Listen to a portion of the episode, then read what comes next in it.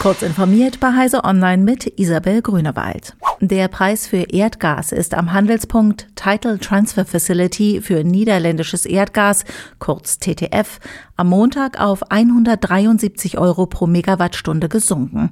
Das Preisniveau war damit so niedrig wie seit Ende Juli dieses Jahres nicht mehr. Die TTF-Terminkontrakte gelten als eine Orientierung für das Preisniveau für Erdgas in Europa.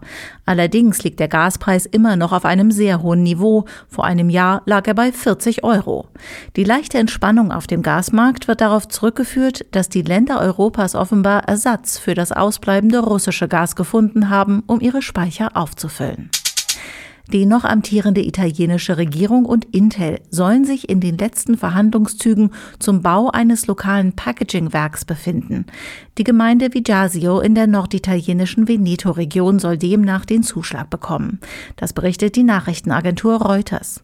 Schon zur Bekanntgabe der Megafab in Magdeburg bestätigte Intel Verhandlungen über ein Packaging-Werk in Italien für geplante 4,5 Milliarden Euro. In Magdeburg laufen ab 2027 Halbleiterbauelemente vom Band, die in Italien dann weiterverarbeitet werden sollen. Die Veneto-Region ist über die Brennerbahn mit Magdeburg verbunden. Ein Wissenschaftsteam des Massachusetts Institute of Technology hat eine autonome drahtlose Unterwasserkamera entwickelt, die ohne Batterie auskommt. Den notwendigen Strom bezieht sie aus mechanischer Energie von Schallwellen, die sich durch das Wasser bewegen und on board in elektrische Energie umgewandelt werden. Zudem arbeitet die Kamera etwa 100.000 Mal energieeffizienter als andere Unterwasserkameras, wie aus dem in Nature Communications veröffentlichten wissenschaftlichen Paper hervorgeht. Mithilfe der Kamera könnten bislang unerforschte Bereiche der Ozeane erforscht werden. Für genauere Klimamodelle fehlen derzeit noch Daten von über 95 Prozent der Ozeane.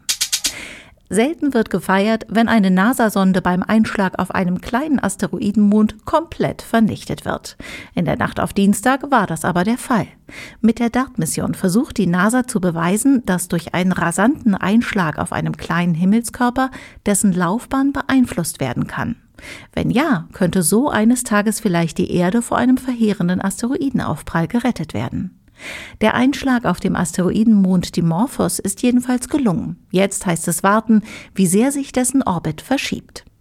Erste Bilder der Kollision und weitere aktuelle Nachrichten finden Sie wie immer auf heise.de. Werbung Digitalisierung und Nachhaltigkeit. Die Bits und Bäume Konferenz bringt diese beiden Zukunftsthemen in der TU Berlin zusammen. Vom 30. September bis zum 2. Oktober geht es in mehr als 200 Workshops und Vorträgen um Themen wie Open Data, die Repair-Bewegung oder digitalen Kolonialismus. ReferentInnen kommen aus Zivilgesellschaft, Wissenschaft, Wirtschaft und Politik. Tickets gibt es unter bits- und-bäume.de.